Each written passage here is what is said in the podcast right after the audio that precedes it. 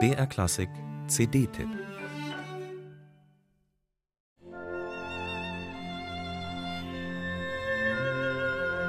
Wellen, Wölkchen und Blitze in Regenbogenfarben strömen aus der gezeichneten Geige auf dem Cover, als gelte es die beiden Komponisten des Albums vom Ruf des norddeutschen Grüblers respektive schwierigen Neutöners zu befreien.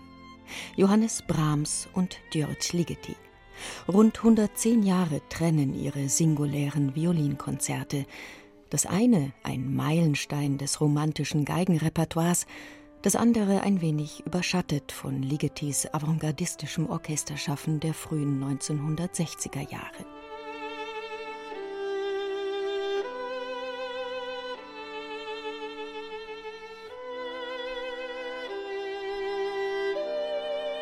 Das fünfsätzige Konzert stammt aus dem Jahr 1992, als Ligeti die strenge Ideologie der neuen Musik längst hinter sich gelassen hatte und seinen eigenen Weg zwischen Avantgarde und Postmoderne suchte, offen für Anregungen aus Vergangenheit und außereuropäischen Kulturen spätmittelalterliche Cantus-Firmus-Modelle, klassischer Kontrapunkt und folkloristische Färbungen stehen neben Mikrotonalität und Polyrhythmik, experimentellen Spieltechniken und klanglicher Exotik.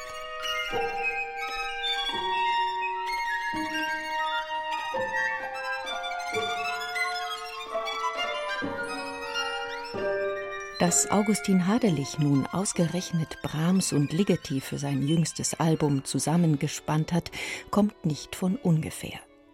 Beide haben einen Bezug zur ungarischen Volksmusik. Beide lassen sich von traditionellen polyphonen Modellen inspirieren. Beide komponierten hochemotionale und zugleich formal strenge Musik ohne vorlaute Solistenbrillanz. Das erklärt Hadelich im selbstgeschriebenen Booklet. Selbst geschrieben ist auch die Solokadenz, die er im Brahms-Konzert spielt.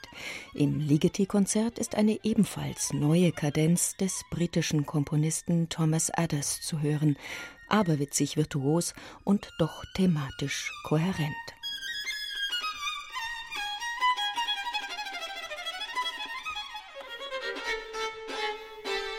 Die technisch souveräne, musikalisch temperamentvolle, kontrastreiche und tatsächlich vor Klangfarben sprühende Einspielung mit Augustin Hadelich und dem norwegischen Radioorchester unter seinem Chefdirigenten Miguel Hart Bedoya wird auf jeden Fall beiden gerecht.